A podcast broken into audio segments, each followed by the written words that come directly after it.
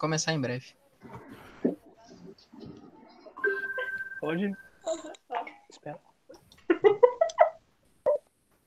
Tá, tá gravando já. Vamos lá, comecemos? Tudo pronto? Bora, bora. Tá.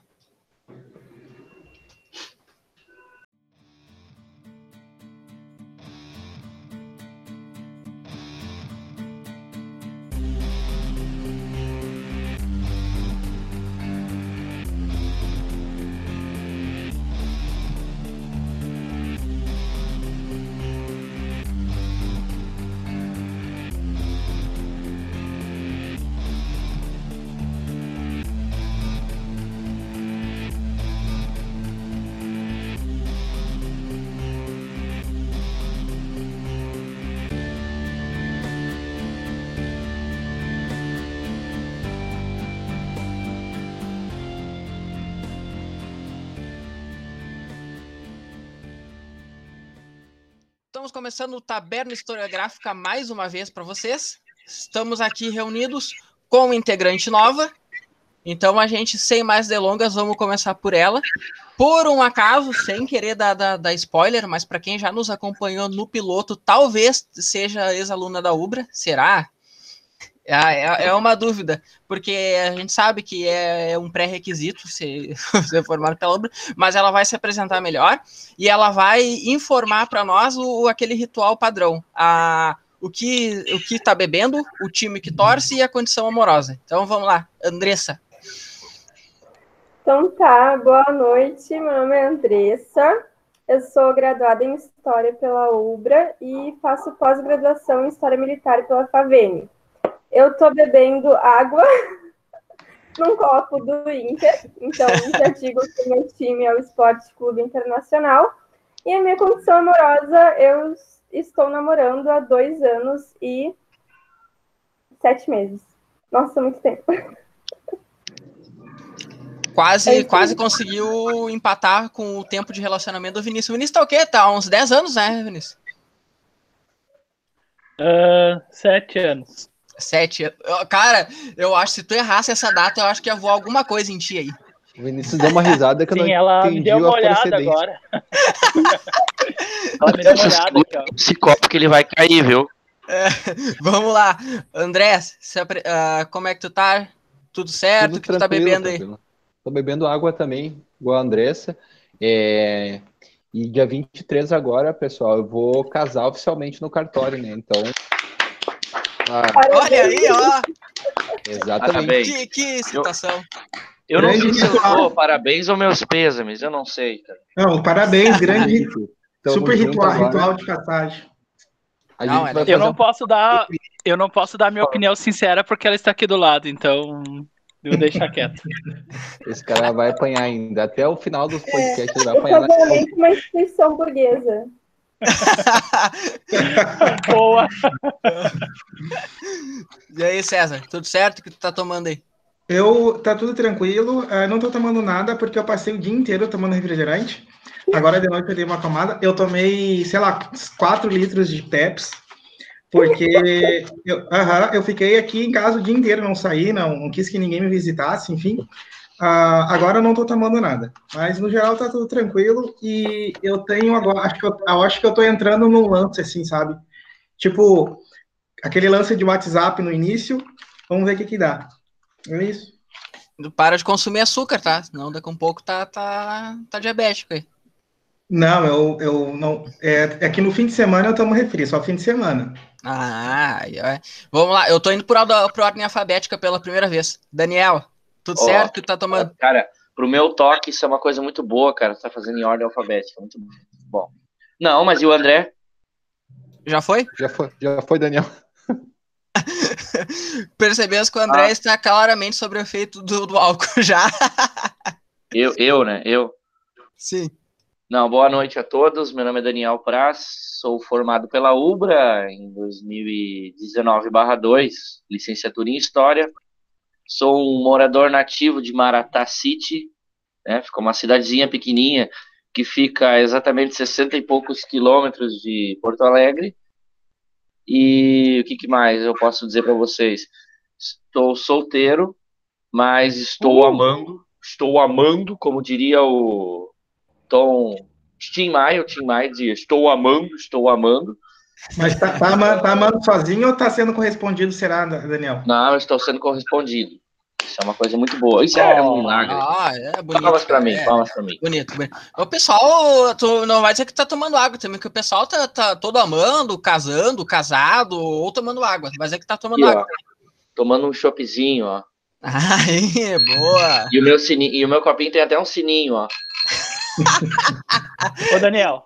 Ah, Ô, Daniel, ó. Isso aqui é em ah, tua, em tua homenagem. prost. Vamos bater no. Bate, aí na, na câmera aí pra fazer um Ó. prost. ó. Ba- ba- ah, Prost. aí, Eles acabaram de brindar agora. Em um outro episódio eu vou contar essa história de brindar, cara. É uma coisa bem legal que envolve bebida e história, duas coisas que eu gosto muito. Muito boa. mais? Bom, Bebida, história e futebol, então, nem fala, né? É verdade, verdade. E eu gostaria de dar as boas-vindas a Andressa Barbosa, é, Andressa Barbosa Comioto, que ela está sendo muito bem inserida nesse grupo. Seja muito bem-vinda. Bendita és tu entre as mulheres. Obrigada.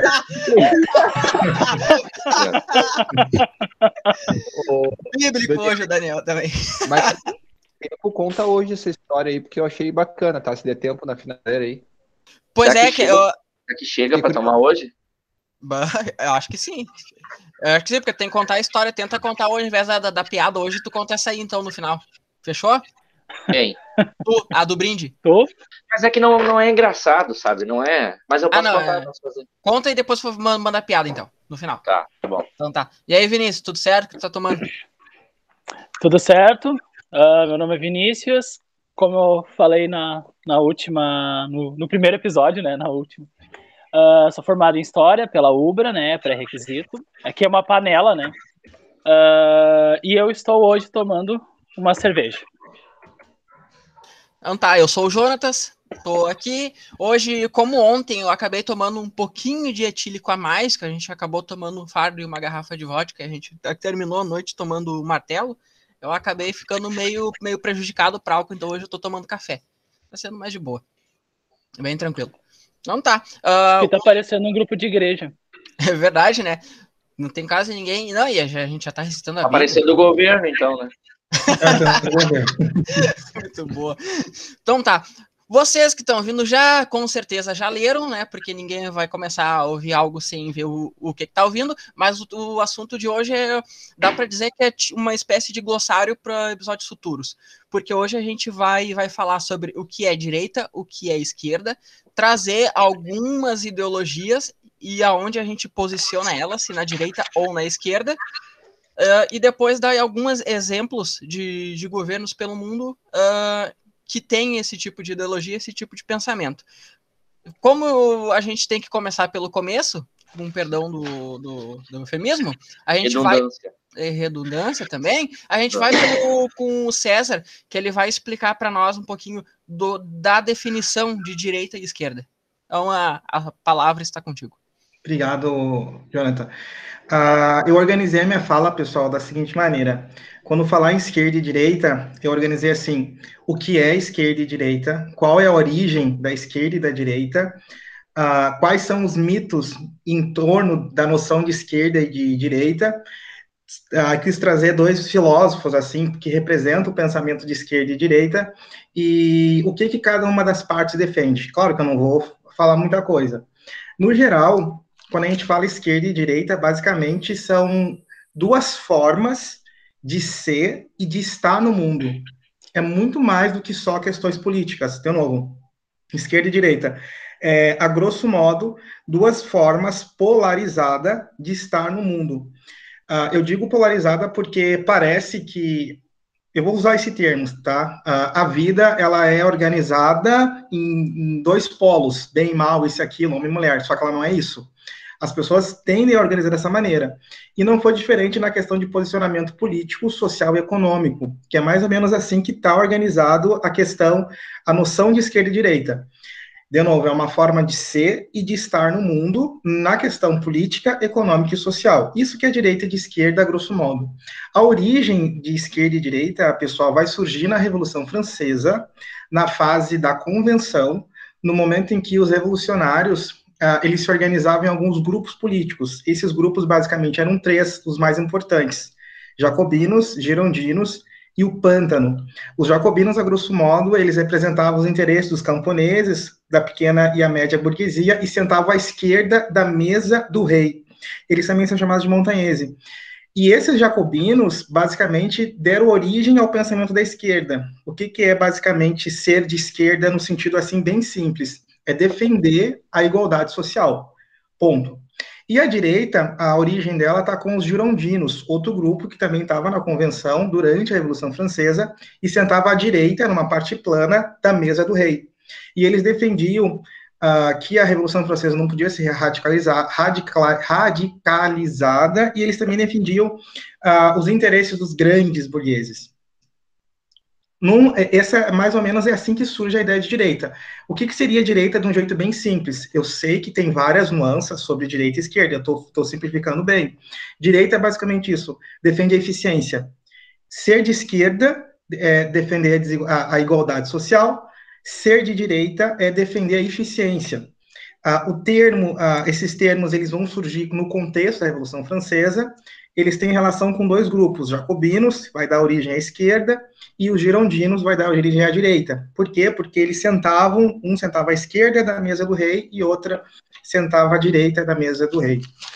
Uh, depois, eu quero falar sobre alguns mitos em torno da noção de esquerda e de direita. Uh, quando as pessoas não conhecem muito bem o que é ser de esquerda e o que é direita, pensa o seguinte: ser de esquerda é ser amigo dos pobres, ser de esquerda é Uh, apoiar as pessoas mais humildes, é representar os trabalhadores.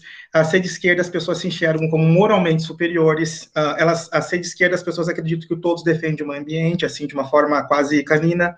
Uh, são sempre comunistas, inclusive tem uma, uma confusão nesses, dois, nesses conceitos, né, socialismo e comunismo, que é muito, é muito interessante também de algum momento a gente falar que, apesar de as pessoas acharem que é a mesma coisa, socialismo e comunismo, na verdade não é, porque quem diz, que é todo mundo, quase é o senso comum acaba dizendo que quem é de esquerda é comunista, não é assim que funciona.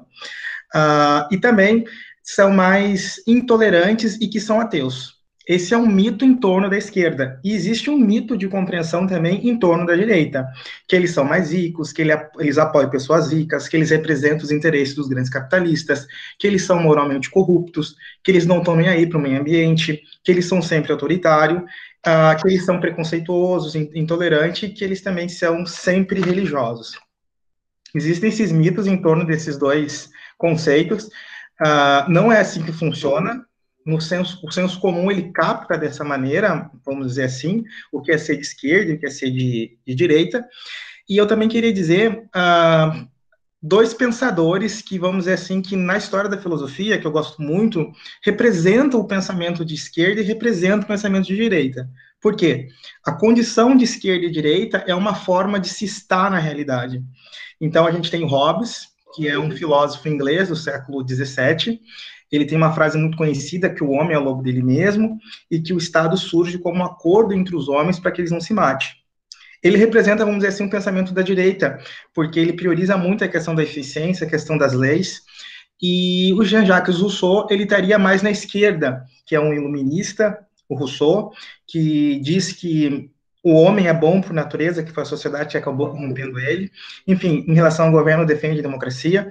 Eu quis trazer só dois filósofos que poderiam, de alguma maneira, sintetizar, vamos dizer assim, o que é ser de esquerda e o que seria ser de direita. E para encerrar minha fala, eu quis trazer aqui algumas, vamos dizer assim, algumas pautas que a esquerda e a direita defendem. Uh, ser de esquerda, basicamente, é as pessoas acreditam que é uma pessoa que vai defender a igualdade social e que vai uh, ser a favor, isso na sociedade, na economia, vai ser a favor de uma intervenção mínima no, no Estado e que politicamente seria mais superior porque defende minorias, né, que seria a trindade da esquerda, como chamam, né, que é a classe, gênero e etnia. E ser de direita, numa perspectiva social, seria uma pessoa que é, é contra uma intervenção do Estado na economia, defende aquele liberalismo econômico, do que começa no ano 17 com o John Locke, e economicamente, ele defende a eficiência e naturaliza a noção de desigualdade social. Para fechar a fala, é isso. Ser de esquerda e ser de direita é uma condição de realidade, é uma forma de estar no mundo e de se colocar no real. A grosso modo, a direita prioriza a eficiência, e a grosso modo a esquerda vai defender a noção de igualdade para todo mundo. Era isso. Muito bem colocado.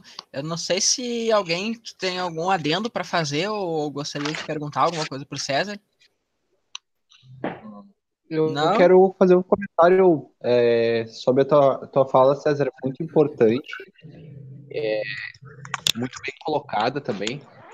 Ah, tu falaste ali sobre as análises morais, né? Geralmente, uhum até por uma questão de entendimento mais próximo do senso comum, as pessoas tendem a fazer análises moralizantes dos conceitos de direita e esquerda, e isso às vezes atrapalha em muitos momentos, e mas ao mesmo tempo a gente não consegue é, se isentar de colocar os nossos valores, né, também uhum. sobre nossas análises. Então é algo que pode atrapalhar, a gente tem que tomar cuidado, mas ao mesmo tempo não é algo que a gente vai eliminar, né? Da, da nossa análise. É, eu também gostaria de complementar que o conceito de direita e esquerda ele vai acabar abrangindo vários outra, várias outras ideologias, por assim dizer, como por exemplo que a gente vai falar mais daqui a pouco, o nacionalismo, né?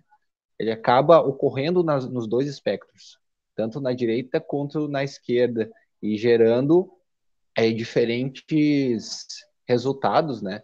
Uh, e também tem, gente, um, autor que é o Norberto Bobbio, né? Super importante aí, um dos uhum. mais importantes da política, que ele vai diferenciar a democracia como uma ideologia inseparada, né? E aí que a democracia hoje ela é ela é incorporada também tanto pela direita quanto a esquerda no nosso uhum. cenário político, né? É, a gente ouve falar das democracias liberais, mas também a esquerda hoje, principalmente no Brasil, está incorporando muito isso no debate.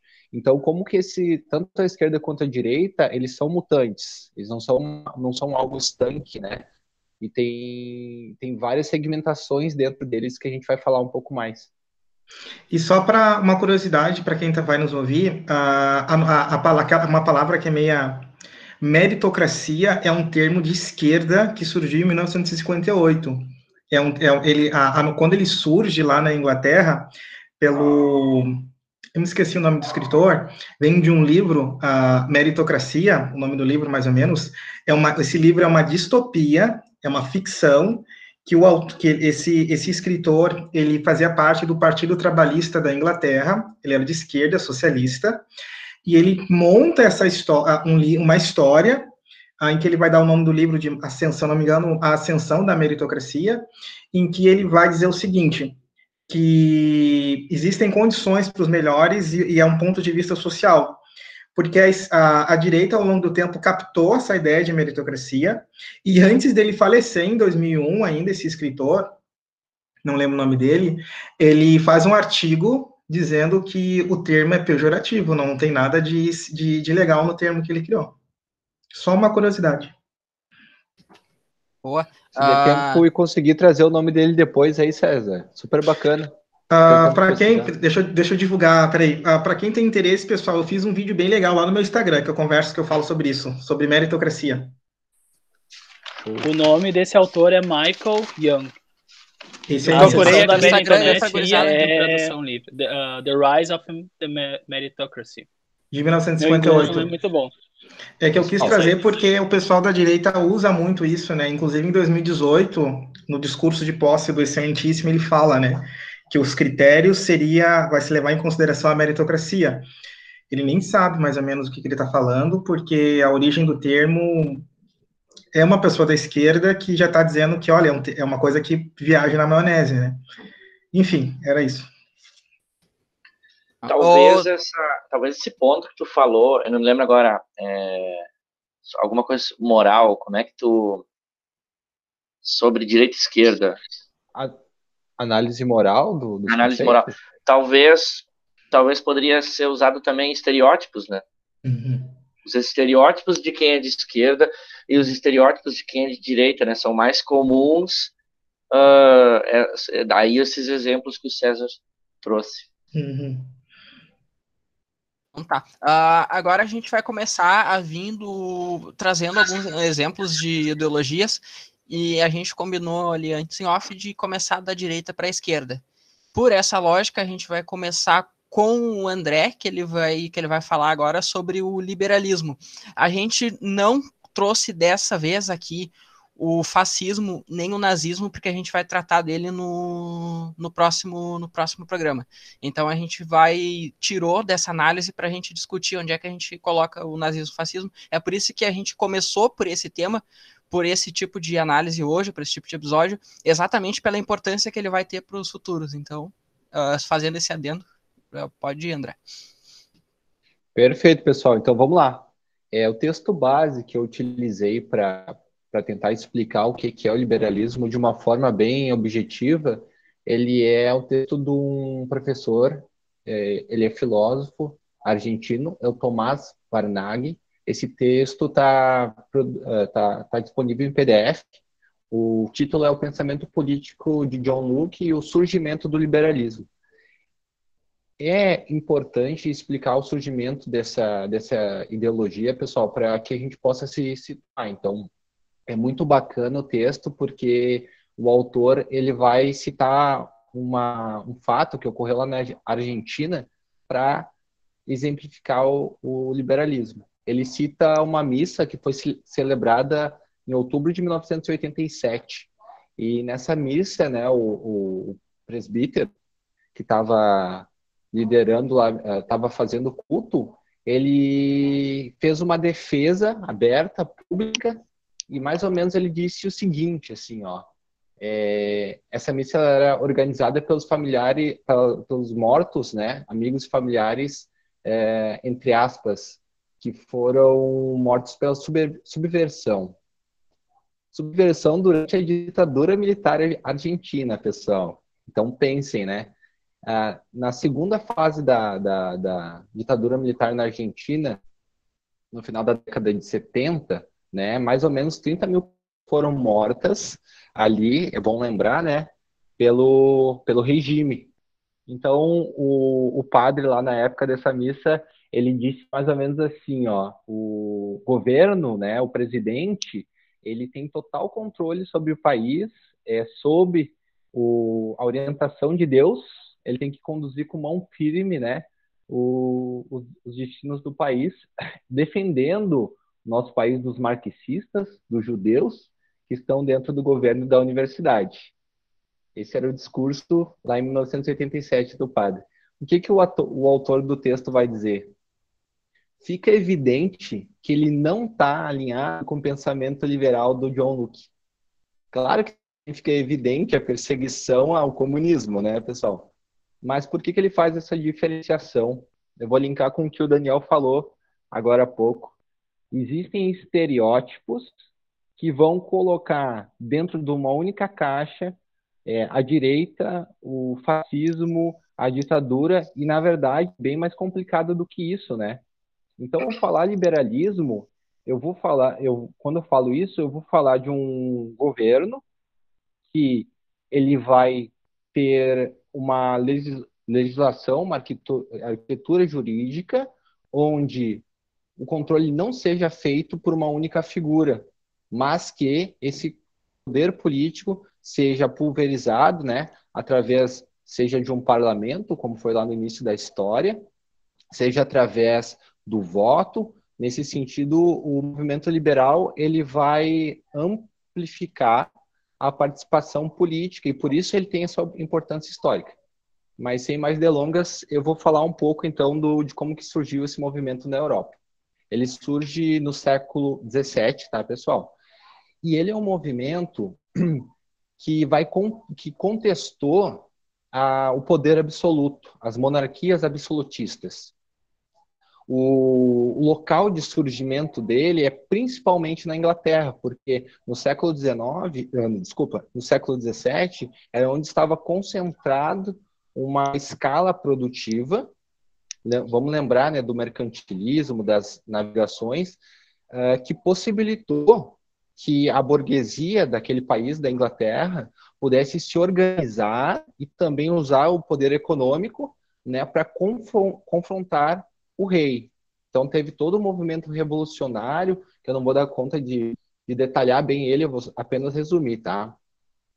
Gente, no século XVII, o César já até citou aqui, é, o principal, digamos assim, um dos principais teóricos do liberalismo foi o Thomas Hobbes, mas um primeiro de todos, pensador, foi o John Locke. Tá? Ele foi o primeiro teórico do liberalismo e foi um dos maiores.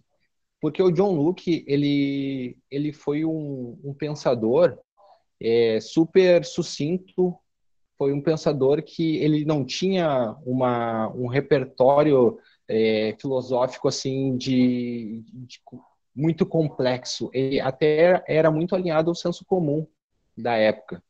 Por que, que ele foi importante, pessoal? Ele é considerado o fundador do empirismo moderno. O que, que é isso, né? Saber vem da experiência. Então, John Locke vai contestar, na, desde o início da sua filosofia, aquela ideia de uma preconcepção natural de, de, de Deus, por exemplo, ou da, do conhecimento do universo, né?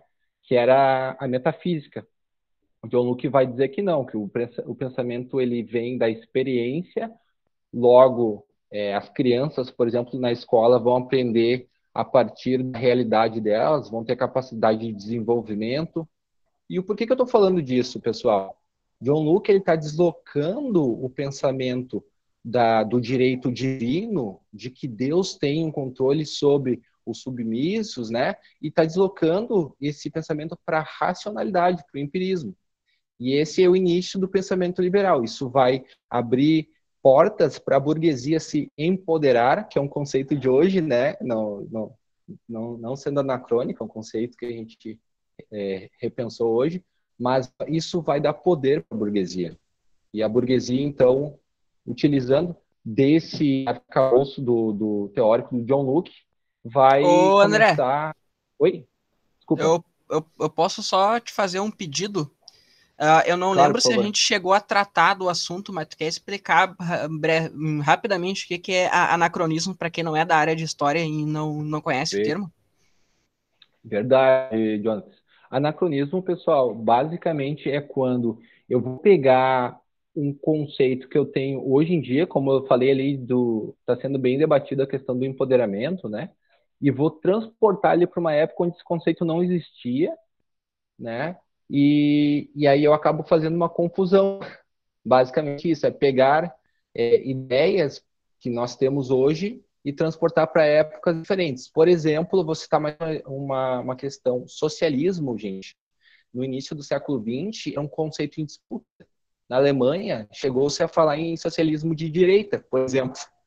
Então, quando a gente fala em socialismo hoje, é uma, é, é uma conceituação totalmente diferente por causa da evolução histórica, né, científica que nós temos. Então, a gente tem que ter cuidado para transportar os conceitos para épocas diferentes. Não sei se alguém quer completar. Deu para entender bem? Ah, para mim era isso aí. Perfeito, gente. Então, só tentando ser mais objetivo aqui.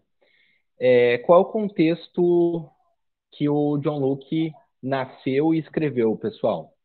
A gente, é, a Europa estava no, do, no apogeu do mercantilismo é, estava expandindo seus negócios para as colônias e existia um entrave. Qual era esse entrave? As monarquias absolutistas.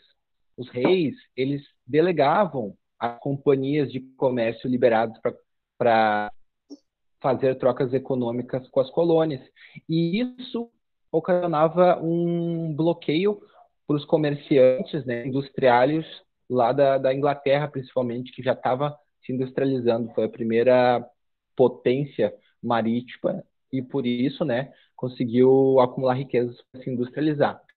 Então, perante esse trave, a, a Inglaterra começou a, a entrar num, num, conflito que gerou a guerra civil, né? E, e por consequência disso, pessoal, a, a guerra civil acabou levando a um sistema parlamentarista de governo, onde a figura do rei na Inglaterra ela é ela é, tem um simbolismo muito forte, mas não é ela que rege os destinos políticos da, do país, né? As decisões econômicas elas passam pelo parlamento desde a queda da, da monarquia na Inglaterra, que se deu no final do século XVII, tá? Só para citar para vocês ali, a, a monarquia dos Stuarts, né, que foi a última ali que levou à guerra civil na Inglaterra, ela vai durar até 1688 e 89, que foi o período onde ocorreu a chamada Revolução Gloriosa lá na Inglaterra, que foi basicamente o seguinte: chegou-se a um consenso onde existiria uma monarquia ainda na Inglaterra, que seria é, regida pelo Guilherme de Orange, que era um holandês. Esse, esse rei, ele figuraria lá no governo, mas ele abriria poder para que o parlamento pudesse fazer as decisões econômicas e políticas importantes. Quem é esse parlamento, pessoal? Esse parlamento na Inglaterra, ele era composto pela nobreza, por uma camada de fidalgos que era uma, uma digamos assim, degrau abaixo da nobreza, ainda tinham é, nuvens né, de, de, de nobreza, mas eram um pouco abaixo, eram grandes proprietários de terra, com interesses comerciais, e também pela burguesia, os grandes comerciantes também faziam parte do parlamento lá na, na Inglaterra, pessoal. Uh, isso, então, é algo que faz a gente entender um pouco da, da Inglaterra de hoje. Né? Por que, que a Inglaterra tem a figura de um rei lá? E isso também é, faz a gente refletir sobre o conceito de liberalismo. O liberalismo, então, ele surge como uma liber, liberalização econômica para essa burguesia mercantilista, mas é importante eu ressaltar, essa liberalização política e econômica, ela não atingiu estratos escravizados, por exemplo. Tanto os escravizados na, nas Américas, os indígenas, quanto os escravizados africanos, quanto uh, as mulheres que não tinham direitos políticos ainda no século XVII e XVIII, só passaram até uma pior inserção, né, política lá no 19. Então esse liberalismo ele vai pregar uma liberdade política e econômica para a burguesia mercantilista e comercial. Para citar um exemplo e até para dar uma pausa para abrir para vocês aqui um pouco, é, foi nesse movimento liberal todo que surgiu na Inglaterra a lei do habeas corpus, pessoal. Foi o parlamento inglês que levou a cabo que, que era essa lei, né? Que surgiu em 1679. Ela basicamente dizia 79. que todo, que todo inglês que fosse condenado à prisão tinha direito de responder um julgamento, né? Ele tinha direito de ser levado até uma corte e apresentar também a sua defesa. Então, a lei de habeas corpus ela foi pensada principalmente para defender uh, os ingleses que estavam no ultramar, né, eles estavam comerciando com vários países do mundo e não poderiam ser levados presos é, sem uma prova ou, ou, até mesmo serem executados sem uma prova. Por que, que essa lei é importante, pessoal? Poxa, vamos lembrar que o habeas corpus foi extinto do Brasil durante a ditadura militar, né? Uhum. De vários países. E a gente tem um professor constitucional aqui, Espera aí que ele, que ele vai explicar um pouco sobre a importância. Ciro. Veja bem, veja bem, estimado Jonathan, se puder me permitir, eu vou trazer aqui o significado do termo habeas corpus, porque eu acredito que o público leigo em geral não vai saber o significado, porra. Porque assim, ó, não importa a cor do gato, importa que ele casse o rato, porra. Então, o termo habeas corpus, como você pode ver, significa que tens o teu corpo em liberdade. Creio que já tenho aqui contribuído. Acredito que o senhor não me conhece, estimado cabo, lamento dizer que o senhor não me conhece. Percebo que o senhor também não me conhece. Gostaria de dizer que não sou fundador do Fórum de São Paulo e não conheço o plano da Ursal e acho que está respondida a minha pergunta. Muito obrigado. O Gomes gripado, né? Eu Mas- vou tentar Fundamental. fazer. Obrigado, Jonatas, aí pelo lembrete. Eu vou tentar fazer uma, um, fecha- um breve fechamento aqui dessa inicial dessa ideia.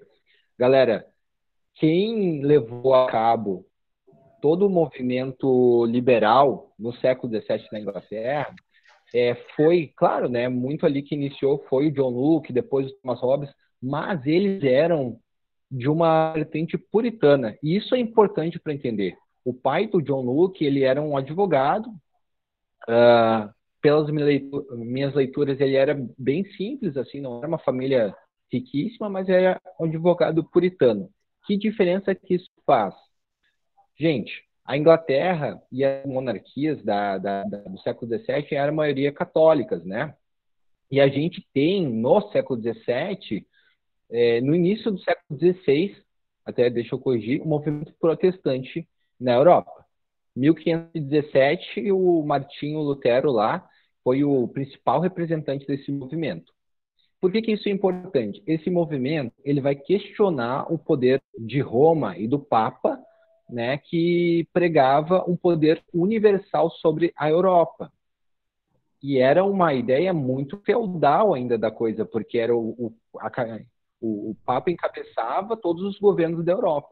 Quando o, o movimento protestante surge na Europa, ele começa a abrir politicamente ah, espaços para uma emancipação e para o surgimento dos Estados nacionais, uma emancipação política e econômica.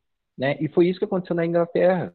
Foram os puritanos que levaram que à frente da, da, da Revolução Gloriosa que eu citei. O John Locke ali ele tinha muita influência desse movimento também, né? Que pregava então uma uma ele era contrário à doutrina a- aonde o catolicismo tinha levado o cristianismo. Ele queria recuperar um cristianismo mais primitivo e ele também dizia que ele valor- supervalorizava o trabalho, né? A gente vai pensar no puritanismo da vertente calvinista, supervalorizava o trabalho.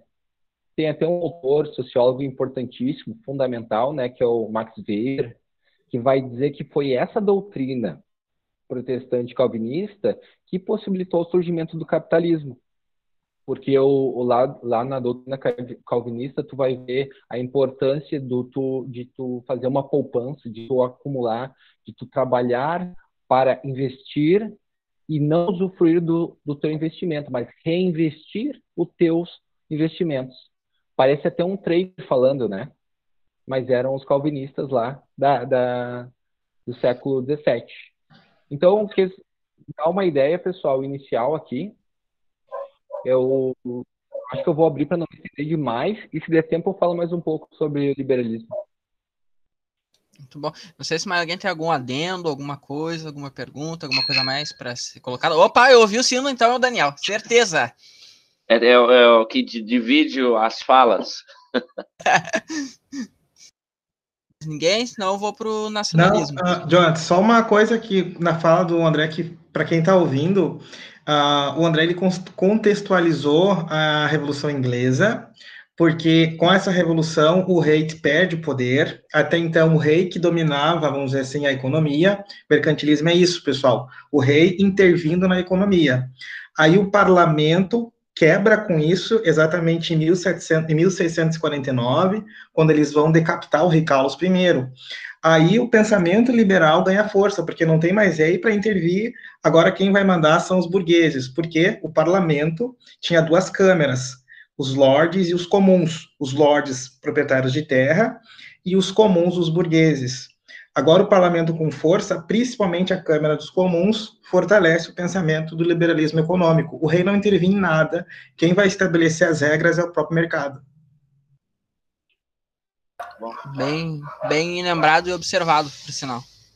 Ah, a- a- quando a gente fala de, de parlamento, a gente sempre tem que, para quem não é muito acostumado com, com ideias políticas, a gente tem- sempre tem que pensar que são deputados. Para a gente simplificar, é, são deputados. Ou se, se não tiver mais alguém, a gente vai para o nacionalismo, que pode pingar para qualquer lado, pode ser, Vinícius? Ô, Andressa, uh, tu vai olhar, vai olhar o jogo do Inter durante a gravação, eu tô te avisando já, tá? Falando em, jogo, né? Falando em jogo do Inter, eu, eu, eu tava dando uma olhada na escalação. O Inter foi com misto quente. Achei que eles iam de reserva, mas não tiveram muito estofo, não. É, vamos dar um contexto histórico aqui, porque para quem vai, pra, pode ser que alguém escute esse, pode ser que alguém escute esse episódio. Né? Amanhã, pode ser que alguém escute amanhã, mas pode ser que alguém escute esse episódio daqui a um, dois, cinco anos, né? Ou quem sabe daqui a muitos e muitos anos. Nós estamos hoje em torno das 20 horas, 18. pontualmente, pontualmente 20 horas e um pouquinho, Está um, tá um frio de rachar. Eu não sei qual é que é a temperatura na cidade de vocês aí. A minha, a minha tá dizendo. Deixa eu ver, deixa eu atualizar aqui. Vou vai falando a temperatura em da cidade. Cachoeirinha, 12 graus. São Leopoldo, 11 graus. Não pode. Não. Novo Hamburgo, também, 12. Cara, tá dizendo 12 graus, mas se tu vai pra rua, tá menos 50, cara. Tá Por causa do vento? É, bah, horrível, cara, horrível. Eu vou, assim, ó, bah, cara, esse final de semana, eu vou só abrangir um pouquinho aqui o, o que aconteceu. Eu inventei de ir até o Uruguai de moto, né? A ideia burra, a ideia idiota, né? E a Rita, né, que é a minha moto, ela não chegou até o Uruguai, ela foi até Santa Maria e lá ela parou. Não quero mais. Ó, ah. Se fudeu. Se, oh, desculpa aí, bota o. Tá ok, tá ok, né? Tá ok. Pra quem não sabe, o, o, o, o tá ok, ele vai no lugar de um, de um palavrão, tá? e o editor aqui, ó, vai. Enfim, aí eu tive que voltar de carona de moto, de Santa Maria até. Eu tava quase em Rosário, quase em Rosário do Sul já. Foram 300 quilômetros no frio, então, no, na, no início da gravação desse episódio, se o meu final de semana pudesse ser definido, não seria de paz, com certeza não. O que aconteceu com a Rita, Daniel? A Rita ficou aonde? Aí que tá, ela ficou num mecânico e eu não sei. Ah, não sei o que aconteceu. Ah, a Rita, eu dei o nome dela de Rita porque cada concerto é uma facada. Ô, oh, Rita! mas enfim, é, Maratá tá dando 9, tá dando 9 graus de sensação térmica, mas enfim. Bora pro próximo. Então tá, ainda dentro da direita, então, agora a gente vai abordar o conservadorismo, o Pedro, ele acabou chegando um pouquinho atrasado para nossa. Só um pouquinho. Só um pouquinho, um pouquinho atrasado. É por isso que ele não foi apresentado. E a, a, participação dele vai ser meio relâmpago. E então vocês vão ouvir o Pedro agora e ele vai precisar sair e depois ele não vai estar. Tá. Mas ele vai, ele e o César, eles vão falar sobre conservadorismo ainda dentro da, da direita. Podem, podem iniciar. Bom, eu, eu, vou começar uh, falando sobre esse tema que eu acho que é muito importante, falar sobre uh, conservadorismo. Uh, eu vou trazer alguns pontos, mas é, é, claro que eu não vou entrar muito dentro, eu vou falar aquilo que é, que é de importante, que a gente não pode fugir sobre esse assunto, o conservadorismo. o que, que é o conservadorismo, quem criou esse conceito, o que, que ele defende, como que ele surgiu, Uh, como é que é o conservadorismo aqui no Brasil, uh, a relação, uma breve relação né, entre o conservadorismo e o ceticismo, falar um pouquinho se o nosso presidente ele é conservador, sim ou não, e quais são as críticas que o conservadorismo ele acaba recebendo. Uh, o, o Pedro, gostaria de falar alguma coisa ou eu posso prosseguir? Não, acho que tu pode dar prosseguimento. Vamos ver então se uh, o que eu pensei mais ou menos uh, de falar sobre conservadorismo condiz com o que tu vai dizer, se a gente consegue encaixar nossas falas, né? Vamos ver, vamos fazer como um diálogo, né? Como o próprio Jonatas disse, minha participação é uma participação de supetão, relâmpago, né? Uhum. Eu simplesmente brotei aqui no episódio. Uh, e vamos tentar fazer um diálogo, lembrando sempre, claro, que o que, que nós estamos fazendo aqui é, é um glossário, né? É, é, uma questão, é uma coisa mais introdutória, assim, passando, né? A gente está fazendo uma visão panorâmica da coisa e em episódios futuros a, a, gente pode vir a trabalhar cada um desses conceitos aqui do episódio, do outro episódio, uh, de maneira mais aprofundada, né? Acho que é isso que eu tinha para dizer de introdução, assim. A bola, a bola é tua. Assim, a, a, o conservadorismo, essa palavra começa a surgir na Europa, na França, em 1810, exatamente. Só que a elaboração da noção de conservador vai se relacionar com a Revolução Francesa também. Basicamente, todas aquelas pessoas que, que moravam na França, ah, pessoas ah, do primeiro e do segundo estado que não concordaram com a Revolução ah, Francesa e aquilo que ela defendia, igualdade, liberdade, fraternidade e principalmente a destruição do antigo regime, que antigo regime é o poder do rei, o poder político, ele mandando na, na economia, ele dando privilégio para a nobreza, e a sociedade sendo dividida entre clero, nobre e o restante. o antigo regime é isso. E a Revolução Francesa criticava tudo isso, ela queria uma sociedade diferente, baseada na igualdade, na liberdade e na fraternidade aquelas pessoas que não concordavam com o que a Revolução Francesa defendia são vistos como sendo conservadores. Ao longo do tempo, o termo ele se transforma. Ele é um termo muito rico que, independente, dependendo do lugar em que ele vai se estabelecer e do contexto histórico, ele vai uh, variar. Existe uma noção de conservadorismo na política, na sociedade, uh, na forma de se pensar em relação a princípios uh, e também a, a valores. Para concluir, o conservador, essa palavra ela surge uh, na França a partir de 1810 como uma forma de uh, um conjunto de ideias que vai se opor à Revolução Francesa. E o que, que é o conservadorismo, assim, se eu fosse uh, resumir ele de uma forma bem simples, né? O conservadorismo é um, é um pensamento político que tenta manter a ordem vigente, assim como tenta manter os valores uh, morais que foram construídos uh, no passado. Então, ele respeita os ancestrais, vamos dizer assim. Uh, o conservadorismo, principalmente na Inglaterra, ele tem como um, um, dos grandes expoentes o Edmund Burke, né, que ele vai escrever muito sobre a Revolução Francesa, ele vai ter uma visão negativa sobre o movimento, porque ele não concorda com a ideia de decepar a cabeça do rei, e inclusive faz parte do pensamento conservador a ideia de que as mudanças, de fato, ela pode acontecer e elas devem acontecer, mas as mudanças, elas não podem ser bruscas, não podem ser violentas, elas têm que ser cautelosas. Aí vem a minha ideia de trazer um pouquinho do, da, da, da filosofia ceticista, o ceticismo é uma corrente filosófica, vamos dizer assim, que surge na Grécia, que tem como principal uh, expoente o Pirro. O ceticismo é o seguinte: ele duvida do que se é colocado. Ceticismo filosófico é duvidar das afirmações que são colocadas. Eles acreditam que exista uma verdade, só que para se alcançar essa verdade tem que ser feita uh, muita pesquisa, tem que ter muito repertório, tem que chocar teorias. Ser cético é duvidar daquilo que está aparecendo. O cético, então, é uma pessoa que acredita que tem verdade, mas para chegar nessa verdade é, é, muito trabalhoso. O conservador, ele se articula um pouquinho, o pensamento conservador, ele se articula um pouquinho com a noção de cético, porque ele até acredita que as coisas precisam mudar, uh, que a sociedade ela precisa uh, se transformar, mas essa mudança tem que ser muito bem pensada, muito bem refletida e todos os pontos de vista devem ser levados em consideração. Basicamente, um conservador nunca vai ser de acordo em cortar a cabeça do rei. Pode falar, Pedro.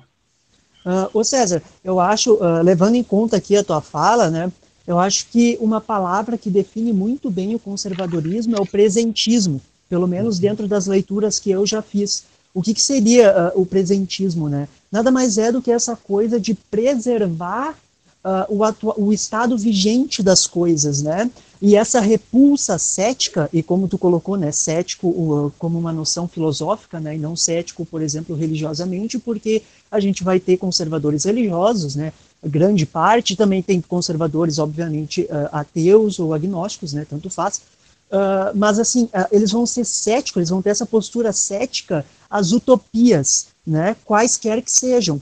Uh, podem ser elas utopias uh, progressistas, como por exemplo o socialismo, como por exemplo o comunismo, né? E vão colocar o anarquismo, uh, que são aquelas utopias que visam uh, uh, causar uma ruptura, uma revolução para melhorar o futuro, né? Sempre olhando para o futuro e mudar o atual estado das coisas.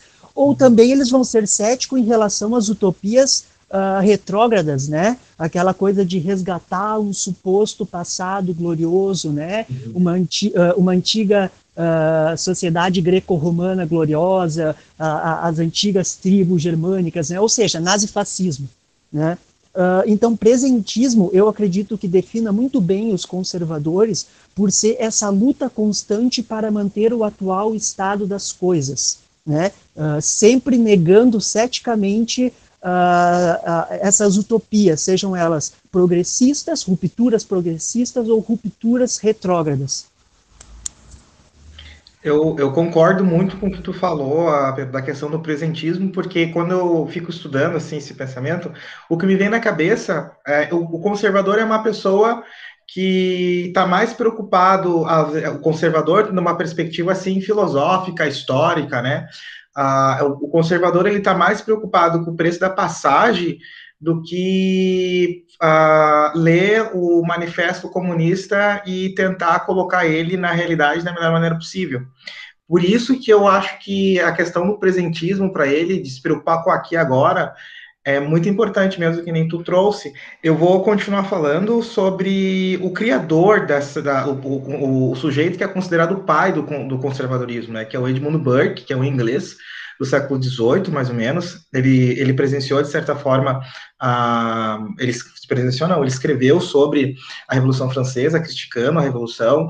Ele, ele era um grande entusiasta da independência dos Estados Unidos, Uh, ele foi advogado, ele era filósofo, ele também foi político, e ele defendia a noção de propriedade privada, ele defendia a ideia de que as tradições devem ser respeitadas, que as mudanças, se acontecerem, tem que ser bem lenta, e ele é a favor do livre mercado. Inclusive, a defesa da propriedade privada Uh, e do livre mercado, que é aquele liberalismo político, são, são noções presentes na independência dos Estados Unidos e também que se fazem parte da noção do pensamento conservador, que seria um pensamento que defende as instituições sociais, como a igreja, como a família, que defende a tradição, mas é também a favor do liberalismo, seja uh, o liberalismo uh, econômico, não tanto do liberalismo ideológico, porque apesar dele acreditar que o Estado, o conservador acreditar que o Estado tem que ser mínimo e não deve intervir na economia, e que ele não acredita num liberalismo ideológico, de que as pessoas elas podem pensar a sua maneira,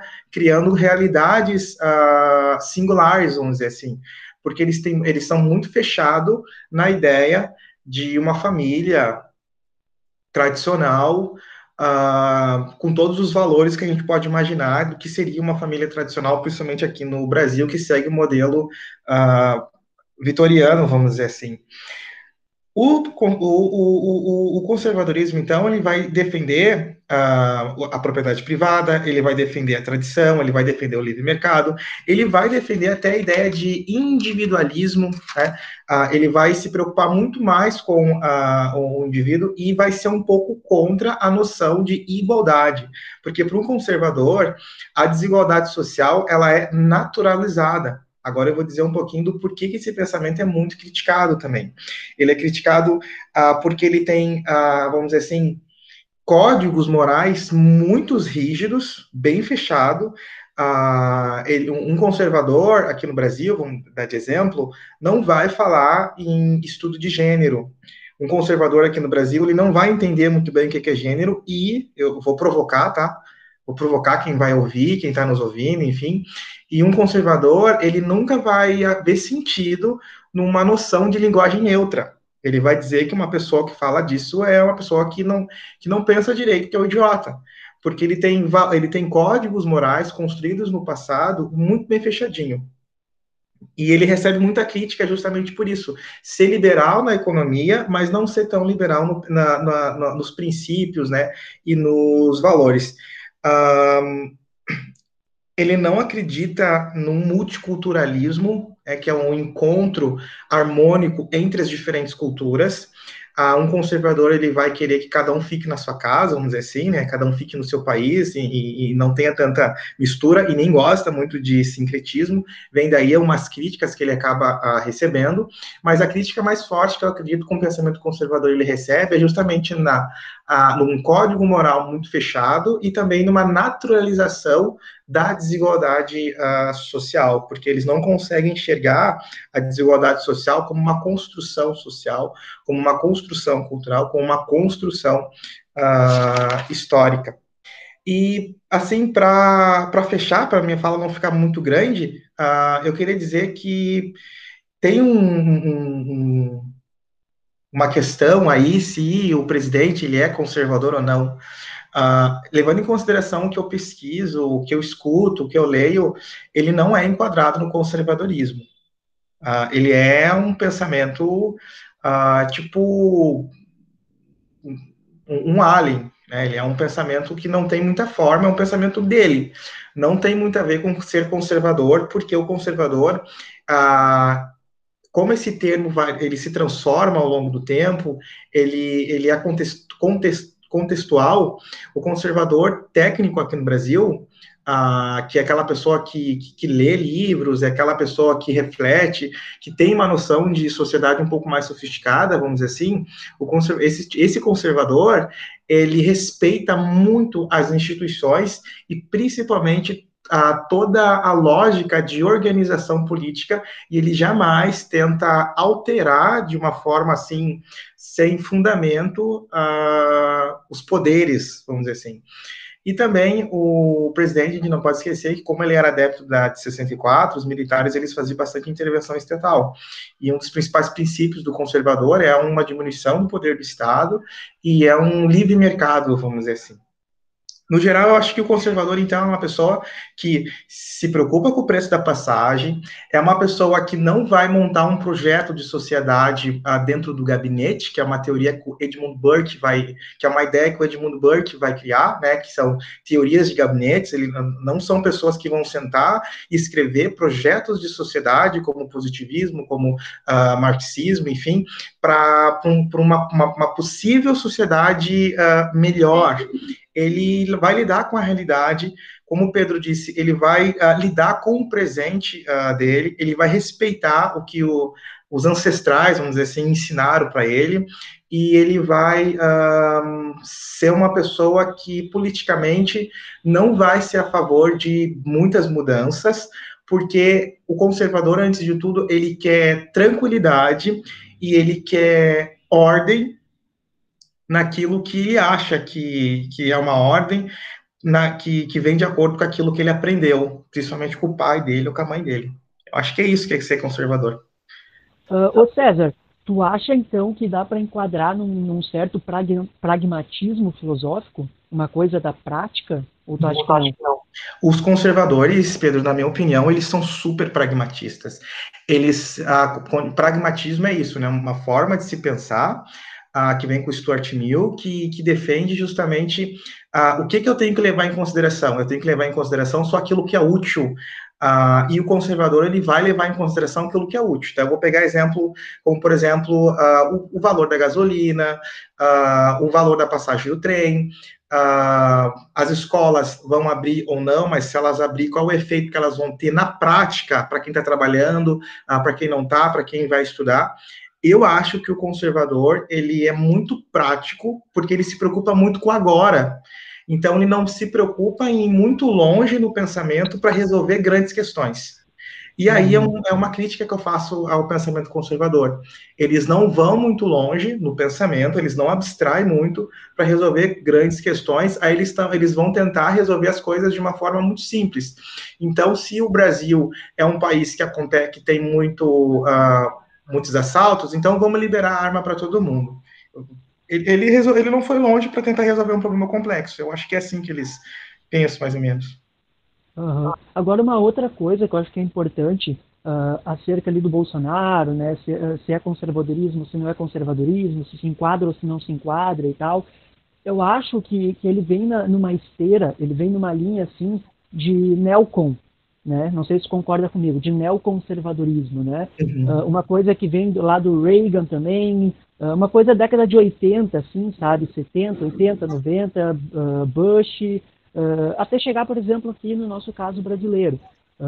e eu não sei, pelo menos dentro da minha compreensão, das minhas leituras, uma definição assim simples, sendo bem bem simples assim, de neoconservadorismo seria uh, essa coisa de uh, enfiar goela abaixo uma agenda moralizante, uma agenda, agenda moral. Uhum. Não sei se tu, se tu te, tem leitura sobre isso também, se tu concorda ou não concorda. Uh, eu acho que é, essa é uma boa maneira de enquadrar uh, esses fenômenos que nós vemos, uh, como por exemplo no caso brasileiro hoje, fenômenos que, que a gente viu nos Estados Unidos na década de 80, 90, enfim. é uma agenda moral que é empurrada a goela abaixo, entendeu? E algo que a gente vê, inclusive, uh, amalgamado, assim, né, uh, com, com, fundamentalismos religiosos, né, e como uh, no nosso caso aqui brasileiro, o, o cristianismo, né, o, o neopentecostalismo, alguns setores conservadores do catolicismo, né, algo que a gente percebe, portanto, na bancada evangélica, né, em algumas instituições religiosas, não sei se dá para citar nome, mas enfim, alguma, algum, alguns líderes religiosos específicos, né, que são atrelados sempre com o governo, né, uh, e coisas do tipo.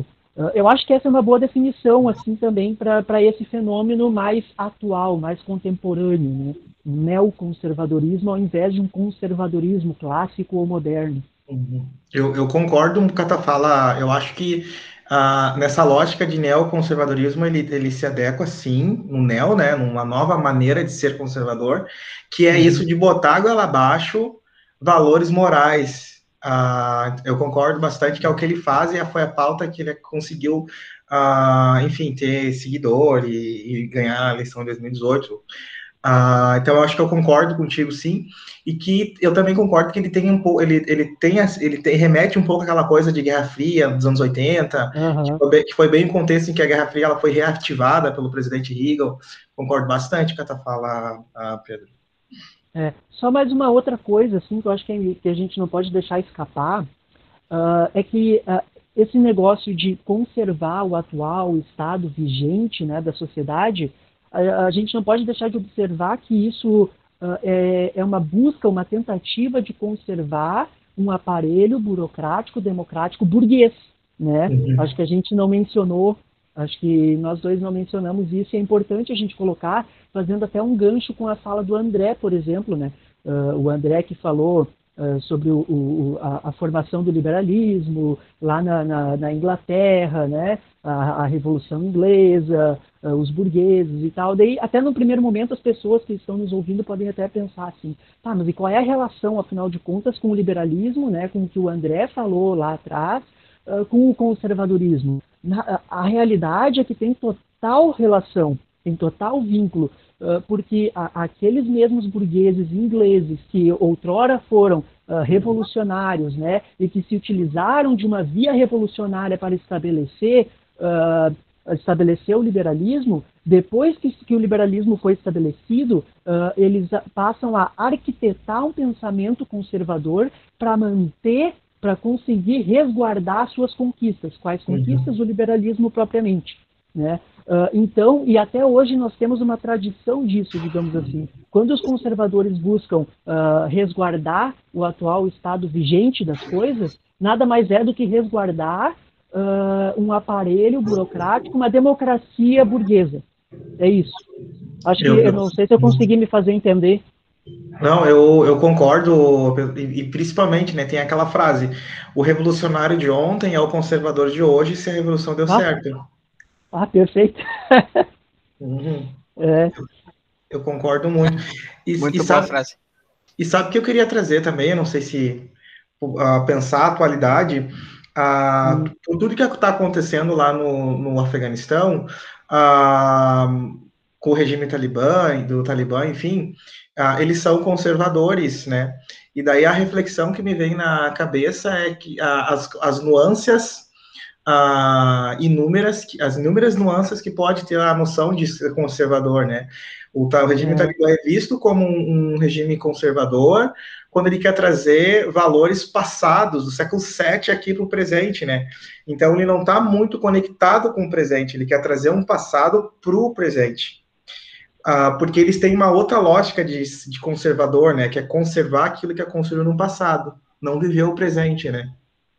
É, uma outra coisa interessante sobre o Talibã mesmo é que eles também estão atrelados com o fundamentalismo religioso, né? Só que ao contrário da gente aqui uh, no, no, no, Ocidente, né? Não é o cristianismo.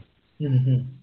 É interessante. Isso, eu é e essa questão do, do, do Talibã é muito, acho que é muito importante se pensar Uh, principalmente, eu acho que agora, para quem está ouvindo, para quem vai nos ouvir, principalmente, é fazer uma reflexão sobre a condição da mulher no Talibã, uh, no, no Afeganistão, aliás, em função do regime Talibã, e para fazer essa reflexão para aquelas pessoas que não gostam do movimento feminista. Que eu acho que é um momento muito, muito bom para jogar, assim, uh, literalmente jogar a ideia de que, olha, o feminismo é importante, conservar o passado é bom, mas tentar mudar aquilo que não está legal também é importante, né? Basta ver a situação da uma mulher hoje lá no Afegão, depois de a, toda a conquista que ela teve em 20 anos em função do pensamento ocidental, a, que chega ali trazidos pelos Estados Unidos. É, boa. Até, aliás, a gente pode, talvez, num, num episódio futuro, tratar disso, né? Tratar dessas uhum. coisas que, que estão acontecendo aí lá no, na região, né? Sim, que é tudo muito outra, triste. Outra, coi outra coisa que eu percebi é que a gente tratou tanto de Revolução Francesa que uma hora a gente vai ter que parar e falar sobre a Revolução Francesa também. É. uh, mas só para deixar uma, talvez alguma dica de, de leitura, até se o Pedro ou o César tiverem, tiverem leitura sobre esse autor, eu estava tentando pensar um autor uh, conservador brasileiro. E me veio na cabeça o Luiz Felipe Pondé, ah. que ele sabe o que, que é conservadorismo, até por ele ser filósofo. Então, uh, o que, que ele se, se enquadraria nesse, nesse conservadorismo clássico? O que, que vocês pensam dele? Olha, eu, eu vou confessar aqui uma fazer uma confissão demoníaca, tá? Eu sou fã do Pondé. Pronto, falei.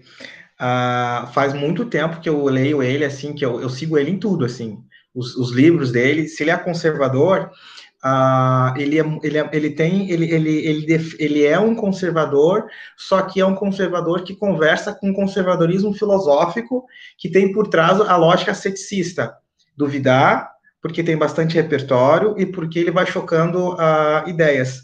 Mas ele não, ele não se articula com um conservadorismo assim de aquele conservadorismo feioso, assim, sabe? De que mulher tem que estar atrás do fogão, essas coisas assim.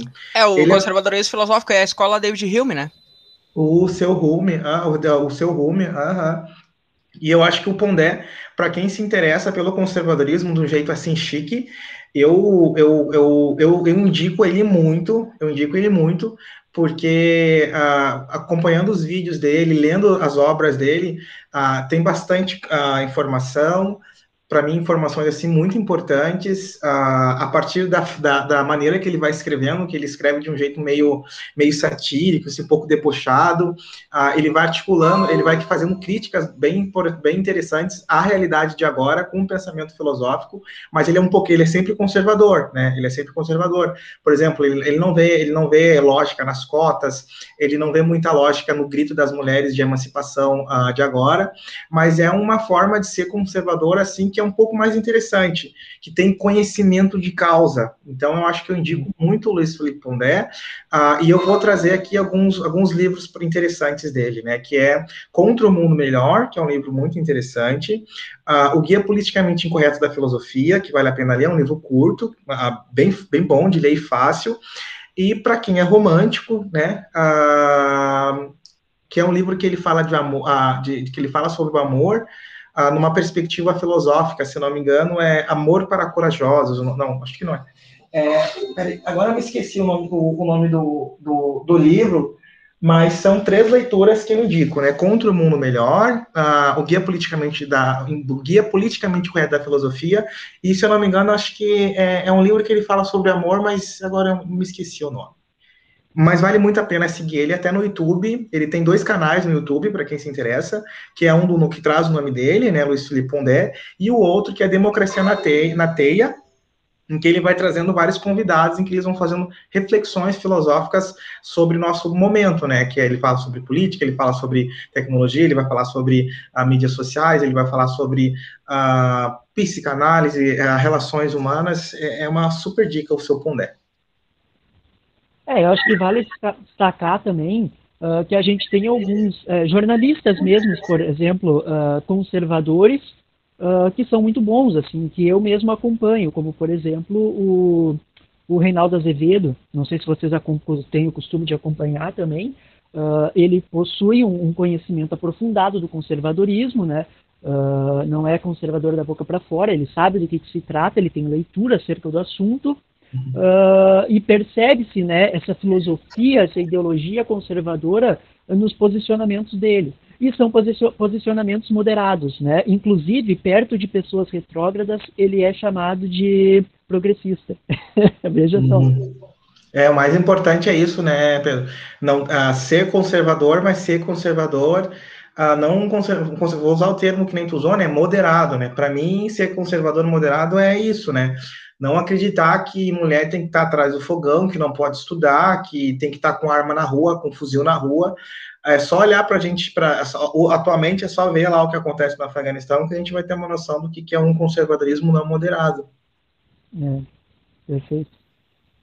Então, acho que vencemos o conservadorismo, então. Aham. Isso aí. É, por minha parte, sim. Da minha parte também. Beleza. Vamos Próximo. lá, nacionalismo, Vinícius. Então, só antes, antes de começar a falar, só quero fazer um negócio aqui. Ai, que som lindo, hein? Nossa. Ah, não abriu, eu não acredito que a lata não abriu. Estourou lá que não É inveja, é isso, isso, é inveja. Com certeza. Eu tô tomando café, ó, tu tem que. Olha. Olha aqui, ó. Oi, me lembrou a gaúcha dos velhos tempos. Ah, ô meu! eu ia falar isso, só que a gaúcha, na realidade, eu acho que era propaganda da Pepsi, né? Era da Pepsi, aham. Uhum. Ah, era da Pepsi. Exato. Cara. Ô meu, ô Jonathan, tu, tu tipo agora desbloqueou um, um negócio assim, ó, cara, é incrível, cara. Narração, narração do Pedro Ernesto Denardim, Uhum. Durante os tempos áureos do Grêmio de 2004, aquele, aquele time do Grêmio de 2004 era uma maravilha. Aquilo lá era um, uma escalação de Chernobyl. Cara, Tavarelli, Balói, Cocito, Claudio Miro. Não à toa que a gente Lopes, caiu, né? Zagueiro. Mas o que, que era aquilo, cara? Uh, o Lucianinho. O Lucianinho, que hoje é narrador, fazia a torcida. Né? Ah, fazia nos estádios, ficava incomodando. Na... Uhum. Desculpa. Desculpa te cortar, Andressa. Não, eu, falar, eu conheci o Pedro Ernesto Denardim. Pedro Ernesto Denardim! Aquela narração da final da Libertadores de 2006 o Inter pega a camisa de São Paulo e rasga. A gente Aquela lá, ele se... Coisas, mas, cara, o Pedro, para mim, é o melhor. Tomara que ele escute isso. O, o Pedro, para mim, é o melhor narrador do Brasil. Assim, ele bota emoção no negócio, assim, cara. É, é incrível, cara. É incrível. E, assim, muito, muito se discute, ó, saindo um pouco do, do tema aqui, mas muito se discute sobre ele ser gremista ou colorado, né? Tem uma mística. Só que eu, eu trabalho na escola em que o neto do Pedro Ernesto estuda. E eu fiz essa pergunta para ele. E a criança não me... Revelações, não olha só. Ele não me respondeu de forma direta, mas o neto dele é colorado, tá? O João Pedro. E a filha dele é colorada. É, já, já diz muita coisa. Isso já diz muita coisa. É, Ah, a gente Eu... já imaginava. Porque, porque ele rasga, ele está pisando na camisa no chão do São Paulo. Ah, dá pra ver que ele era, que ele era colorado. Não. E, e, no pois é. final é. da Libertadores em 2017. Termina careca, termina careca! Muito boa aquela dele. Não, mas a, a, uh, eu também achava que ele era colorado. Como é que é? A Pode narração falar. do gol do Anderson na Batalha dos Aflitos eu sei de cor. Mas eu, eu vou fazer outro dia, tá? Outro dia. Senão a gente vai ficar aqui até. Sim. Ah, eu achava que ele era colorado também. Dá essa, essa dúvida, entendeu? Porque teve um jogo ano passado, ano retrasado, o Grêmio. O Grêmio tava ganhando de 3 a 0 E sim, tava atropelando o time, não me lembro qual que era. E daí eu acho que foi o Everton que entrou driblando dois, três dentro da área. E o jogo não era Grenal. Mas ele falou assim: e o Grêmio e o Everton entra driblando todo mundo da zaga do Internacional. Sabe, o jogo não era, mas eu acho que era o Náutico, se eu não estiver enganado, entendeu? Era vermelho o outro time. Daí ele fala, o Internacional deu, eu pensei, opa, e esse ato falha aí, ô Pedro Ernesto? Tá, Acontece. então tá. Acontece. Ah, vou falar sobre nacionalismo. Não vou entrar na, na questão do. Que nem foi, foi abordado no começo do episódio, né? De dar exemplos direita e esquerda, mas eu não fiz leitura sobre isso, então não vou abordar isso. Tá?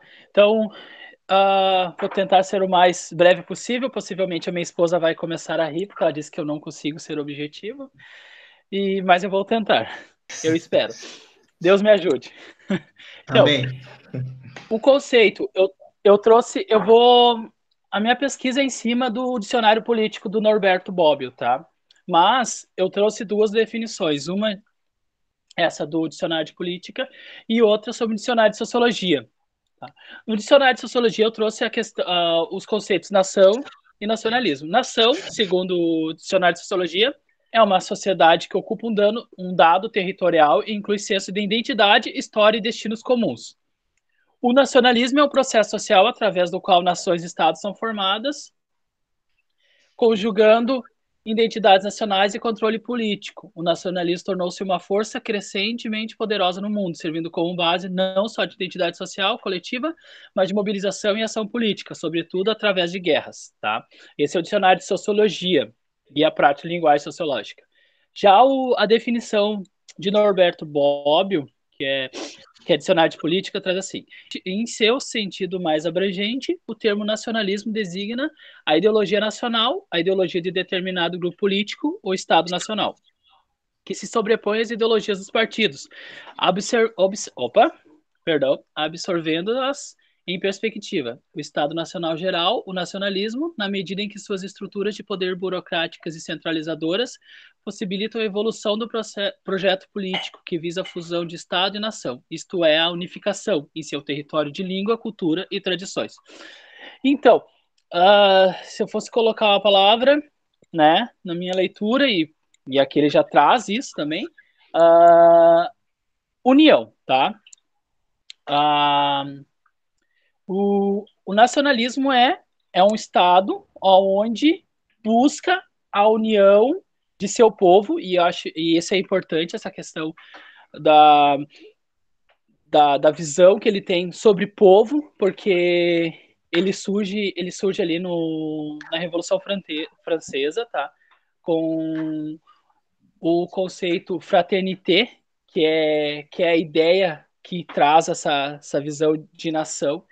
Então, ele, ele tenta quebrar com essa visão aristocrática, tá? Porque como, como a, os regimes absolutistas estão em, em declínio, uh, tem essa, essa ruptura, esse, esse caos social estrutural na sociedade. Então, o pensamento nacionalista ele vem com o objetivo de resolver esse problema, porque na ótica nacional Uh, tanto o liberalismo quanto a democracia não consegue resolver essa falta de união do povo, tá?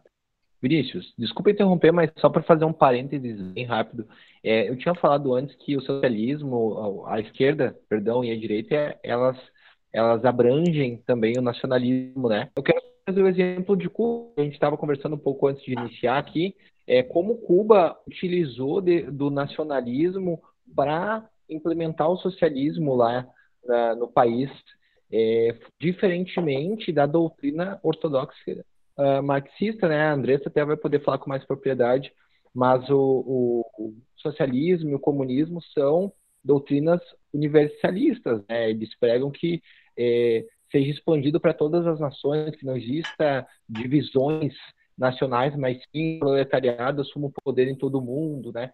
Porém, em Cuba, não, não que, que eles fossem contrários a isso, mas eles têm um nacionalismo forte para unir o povo cubano. É o nacionalismo cubano, né?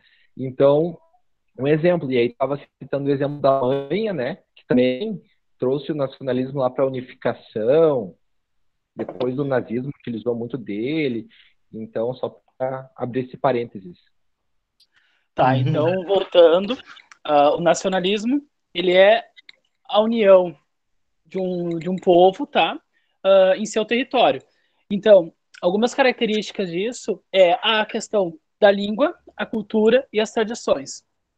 Eu vou trazer, bem resumido, a questão da, da língua, tá? O aspecto das fronteiras, que é importantíssimo para essa ideia do pensamento nacional. E o porquê que que essa ideia nacional não teve êxito na sua aplicação, ao contrário do, dos movimentos nazifascistas, porque o, o, nacional, o nacionalismo, perdão, ele não foi um movimento de massa, que nem esses dois movimentos, do nazifascismo, tá? E, e a implementação desse pensamento, ele traz problemas, porque um país existe uma língua oficial e é essa ideia de trazer uma língua oficial, uma religião oficial, uh, uma cultura, uma tradição oficial, mas existe outras periféricas que elas não são incorporadas nesse pensamento, mas elas ficam, né, uh, ainda vigentes em determinadas regiões. Por isso que o nacionalismo ele não conseguiu ser tão eficiente, embora Bob ele traz, embora para o, o povo comum ele acredita que o nacionalismo realmente exista, essa união do povo. Uh, Rousseau ele traz essa visão de povo, né, e que o Estado é o povo e não a aristocracia. Então, o povo ele é muito importante para o desenvolvimento do pensamento nacional, tá? E ele até ele é utilizado para o desenvolvimento na, nos estados e também o Bob ele comenta que através da Revolução Industrial, tá? como antes era uma a, a estrutura socioeconômica era muito regional e a, a base da agricultura, com a Revolução Industrial, esse, essa união entre, os po entre o povo, de uma maneira geral, através do mercado, conseguiu desenvolver cada vez mais esse pensamento nacional. Tá? Uh, se alguém se surgir alguma dúvida, eu espero vocês perguntam, tá? A questão das fronteiras é, é interessante e ao mesmo tempo contraditório para o nacionalismo, porque para o, nacionalista somente aquele estado é, é o estado bom, né? Aquele pensamento, aquela cultura, aquela língua. O nacionalismo de outros países é o nacionalismo opressivo, ofensivo, é o mal, tá? Apenas o, o bom, o sadio é o daquele país. E a fronteira, ela, ela é contraditória para esse pensamento porque ela, naquela época, começou a delimitar as fronteiras através das etnias. Só que como existe várias etnias dentro mesmo de um, de um, de um povo, uh, de, uma, de um estado, aliás, trouxe essa questão de conflitos. Tá, e aí, qual, qual, quem vai fazer essa, essa segurança, por exemplo, né? Essa delimitação. Então, trouxe esse conflito sobre a demarcação ou qual povo realmente pode ser considerado para ser delimitado. Então, trouxe conflitos em relação à demarcação das fronteiras e, futuramente, a segurança dela pois, como eu mencionei antes, a democracia e o liberalismo, segundo o pensamento nacional, ele não consegue resolver uh, alguns problemas, como pressões externas, tá? E conflitos internos. Então, as guerras ou, ou os países rivais, o pensamento nacional consegue resolver isso através da união do povo. Deixa eu ver, a centralização de poder, ela é, ela é marcante nesse movimento, tá? E também a questão do, do pensamento do militar, tá? Através de alistamento obrigatório em algumas regiões. Então, o, o exército e a escola de Estado, isso também é muito importante, porque através dela é colocado na mente das crianças, de quem está aprendendo esse ideal nacional, tá? Uh, comentei sobre essas relações de produção, muito importante, tá? Já falei, tá? Uh, uma coisa que eu achei bem legal no, no texto do, do Nobre que ele trouxe foi que o nacionalismo, embora ele utiliza alguns preceitos democráticos, uh, do próprio cristianismo, mas ele é contraditório à, à, à, à maioria das ideologias, por exemplo. É contraditório ao cristianismo, ao liberalismo, ao socialismo, ao comunismo, por quê? No cristianismo, uh, ele traz a ideia de fraternidade entre os homens, né? Uma fraternidade universal entre os homens. O liberalismo, uh, conforme o André trouxe, tem a questão da liberdade do, da pessoa, o comunismo, o socialismo traz a questão da igualdade e o nacionalismo é diferente disso porque por mais que ele use o povo para chegar para chegar ao poder, para a implementação desse pensamento, ele desconsidera, por exemplo, debates políticos. Não, isso não é importante para a nação, para o Estado. E também as lutas de classes, os interesses de ca cada classe. E a gente sabe que isso é um dos, dos principais motivos de desigualdade social que há. Então, ele se baseia, ele utiliza, aliás, o povo, mas quando, quando estabelece o poder, ele desconsidera toda essa luta. Então, há essa contradição com uh, utilizando alguns princípios do, de, de, outras ideologias, mas a gente faz, vai fazer um, uma análise a essa esse, esses problemas. E para finalizar, tá? O André comentou sobre a questão do, do, nazismo, acho que foi o André, não me lembro, desculpa se eu estiver falando errado. Ah, com o desenvolvimento do, do nacionalismo na Europa, ele trouxe consequências extremadas, né? Que foi o surgimento do, do nazifascismo, né? No, ali na, no século XX e acho que o fascismo é anterior, né? Agora me fugiu o período que ele surgiu. O fascismo veio uh... antes, o fascismo antes, a Vinícius, 1922, com a marcha sobre Roma, e daí depois vem o nazismo se espelhando no fascismo. Mas o nazismo é mais conhecido por causa do Hitler, né? Sim, sim. Obrigado. Uh, então, através desse pensamento, ele desenvolveu, né? Ele chegou até esse, esse movimento extremado, esse movimento autoritário, que é o que foram os, o nazifascismo. Então, duas grandes guerras, uh, o imperialismo também ele foi, ele é associado bastante, tá? Porque como as, as nações, os estados queriam crescer, precisavam crescer, então uma forma de, de crescer e, e exportar esse pensamento deles foi através do imperialismo.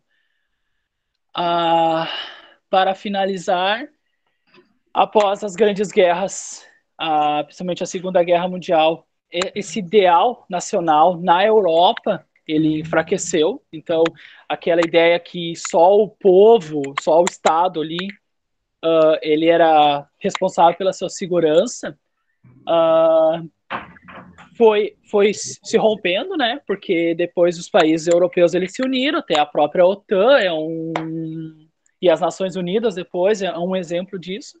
Mas o pensamento nacional ele ele se popularizou com as guerras de independência em outras regiões do mundo. Então ainda existe, mas com uma roupagem um pouco diferente, né? Não seria parecida com, a, com a, aquela ideia da, da Europa do século XIX, mas ainda existe, mas não não tão forte que nem.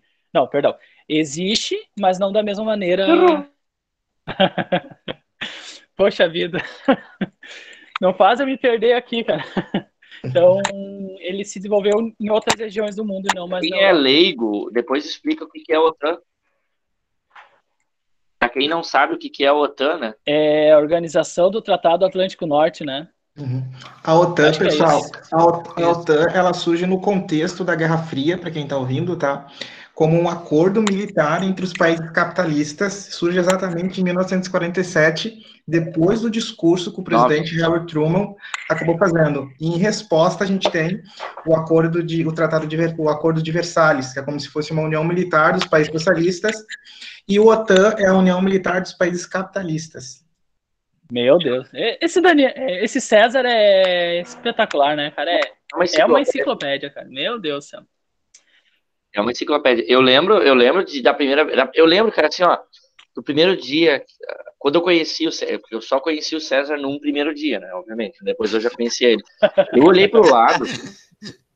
Eu olhei pro lado, o César tava com uma camiseta amarela que hoje provavelmente seria confundido como um eleitor do Bolsonaro.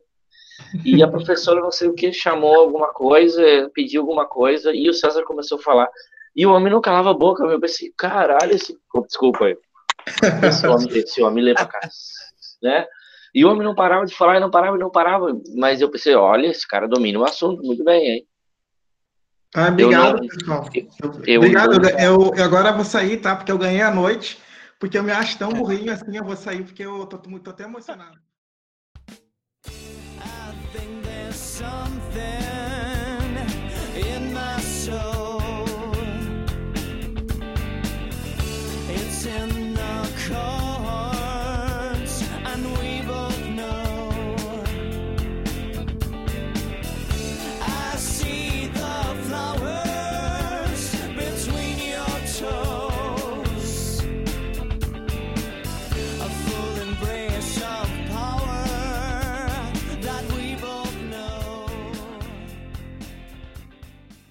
Só queria complementar ali o do Vinícius, para quem está tá ouvindo.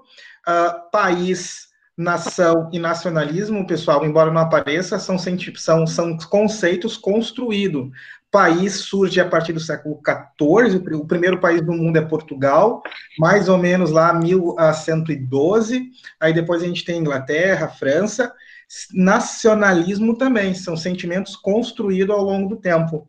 Ah, o nacionalismo ele fica muito forte no século XIX, bem no contexto que vai surgir ali a Alemanha. Por que, que eu falo isso? Porque eu, como historiador, por exemplo, eu não vejo sentido em sentimentos patriotistas, tradicionalistas, e também não vejo sentido em pessoas serem preconceituosas com, com imigrantes, porque eu aprendi, porque eu li que território vem de, de, de acordos, de luta, de conflito, e assim pensa, o sentimento nacionalista e patriota também são coisas construídas. Ah, Ah, sobre. pode Bem ir, rapidinho. Vinícius. Sobre essa, essa questão do, do patriotismo, eu acabei não falando porque eu achei que ia ser muita coisa, mas já que comentou. Essa visão antes, tá? Ali da Revolução, ah, o, pat, ah, o, patri, o patriota, perdão, ah, quem era, eram as famílias aristocratas. Então, acho que eu cheguei a comentar sobre Rousseau, que traz essa, essa visão de Estado estar ligado ao povo. Então, a partir ali da Revolução, né, que começou a, a ter essa visão né, de povo, do Estado, do pensamento nacional estar ligado ao à pátria, ao, patri, ao patriota. Antes era só as famílias aristocratas. Pelo menos dentro das minhas leituras foi isso que eu entendi.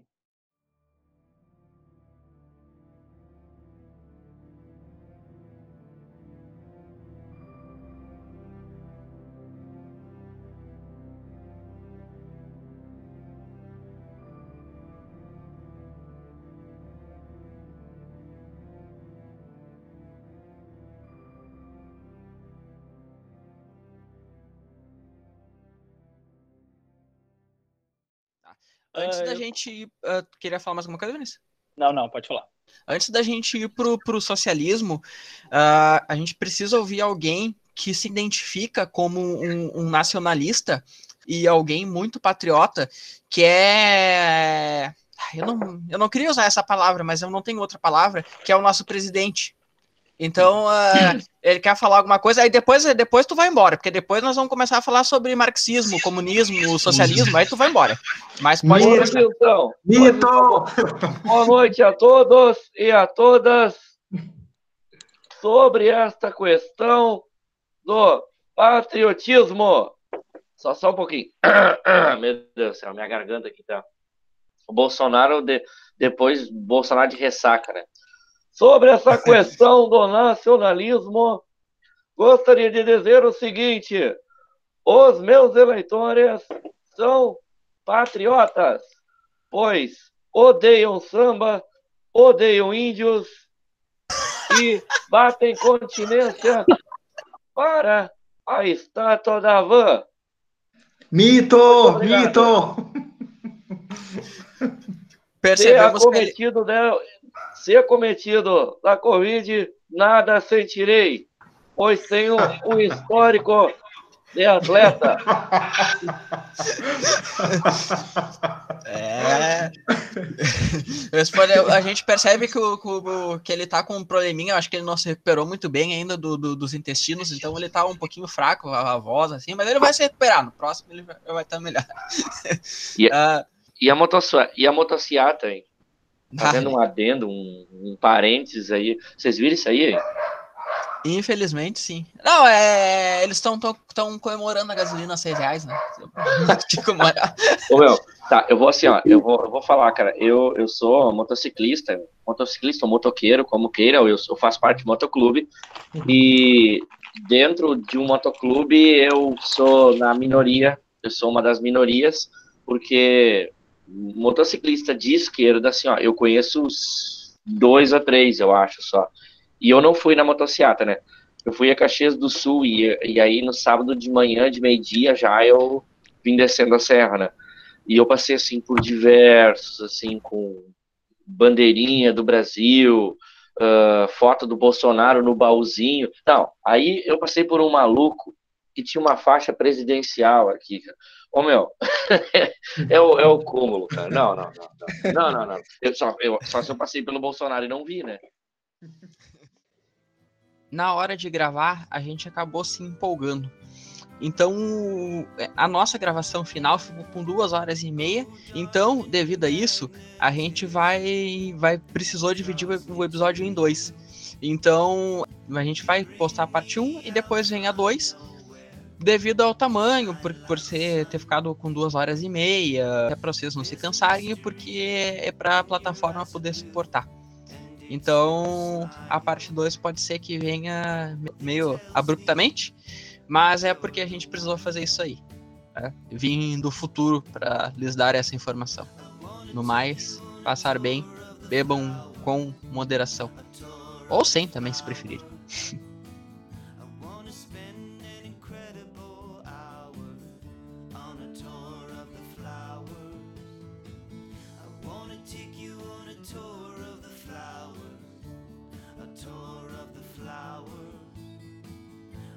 gonna spend